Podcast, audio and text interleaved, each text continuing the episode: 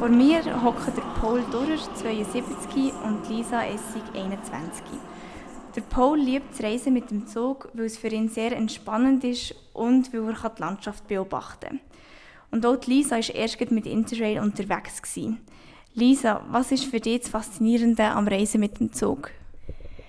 Ich reise sehr gerne mit dem Zug, weil man viel Zeit für sich selber hat und die Distanz, die man hinter sich bringt, besser wahrnehmen kann, als wenn man zum Beispiel fliegt. Und Paul, wieso hast du dich für eine Reise mit Interrail entschieden? Wir hatten die Idee, gehabt, dass wir mehrere Tage mit der Bahn unterwegs sind. Und jetzt beim letzten Mal haben wir uns dafür entschieden, dass wir einen fixen Ort mal festlegen und nachher von dort aus Ausflüge machen. Und dann ist es ja immer auch eine Frage vom Kostenvergleich. Äh, es ist nicht unbedingt gesagt, dass es Interrail das günstigste ist, aber wenn man eine weitere, vor allem wenn man eine weitere Anreise und Heimreise hat, zuerst wieder und am Schluss, denke ich, ist es sehr häufig äh, sinnvoll. Und bei dir, Lisa, was war bei dir der Grund? Gewesen? Ich habe mich Anfang Jahr entschieden, nicht mehr zu fliegen. Und weil ich sehr gerne Zug fahre und mehrere Länder und Städte auf einmal wollte sehen, habe ich mich für ein Interrail entschieden, was einerseits eine günstige Variante ist und andererseits, wo ich sehr gerne Zug fahre und mit dem Zug sehr gut Leute kennenlernt. Und Paul, was gefällt dir am Konzept von Interrail? Ja, es ist vor allem die Freiheit, die man hat, wenn man unterwegs ist, äh, dort weiterzureisen und zu machen, was man Lust hat. Im Gegensatz zu einem normalen Billett, wo meistens ist ja Strecke gebunden, da löst du das Billett von A nach B und häufig musst du auch noch einen bestimmten Zug nehmen, weil du das ja so buchst. Und mit dem Interrail kannst du an sich wie eine Tageskarte in der Schweiz umreisen und bist frei, ob du jetzt noch einen Kehr so mehr oder weniger machst. Und für wen denkst du, ist Interrail geeignet? Muss man da ein gewisser Typ Person sein? Ich glaube, man muss schon sehr offen sein, aber man kann natürlich beim Interrail-Ticket auch alles durchplanen, wenn man dieser Typ Person ist. Was ich aber immer meine, ist beim Reisen, dass nie genau alles so funktioniert, wie man es am Anfang plant. Und dann würde ich behaupten, dass wenn man geht reisen sowieso ein bisschen offen muss sein Hast du so einen Insider-Tipp, was man beim Interrail beachten sollte? Eigentlich das Schöne ist eben, dass man wirklich frei ist. Oder? Es gibt natürlich, je nachdem, was man macht, lohnt es sich vielleicht schon noch zu schauen, ist das Interrail das Richtige?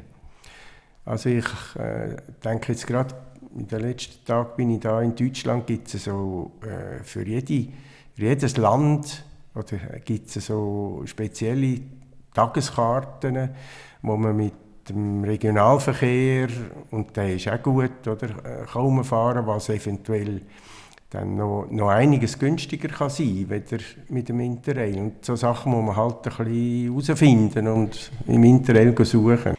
Ja, auch noch ein Tipp zum ähm, Interrail fahren. Ich würde nicht von Anfang an die Reisetage schon eingeben oder einschreiben, weil ähm, man hat ja die Tage, wo man fahren kann. Und wenn man den einen Tag einschreibt und den Zug verpasst und dann den ganzen Tag muss warten auf den nächsten Zug, dann hat man wie eine Fahrt halt ähm, verschenkt. Oder eben, wenn man schon alles reinschreibt, dass man es wie halt verpasst oder halt nicht mehr frei ist. Also immer erst, wenn man in den Zug einsteigt, eintragen, woher das es geht.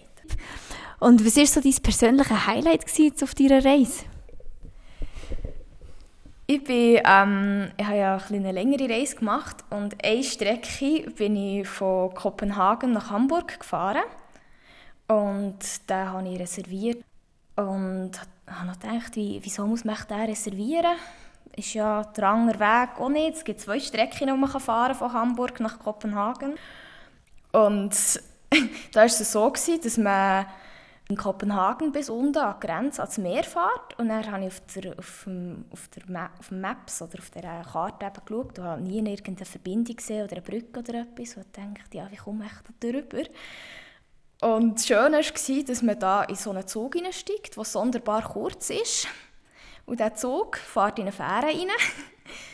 Und er fährt die Fähre für drei, vier Stunden über das Meer und er fährt man mit dem Zug wieder raus. und das hat mich sehr überrascht und auch sehr gefreut, weil wenn ich etwas noch lieber mache als Zug fahren, ist das Fährenfahren.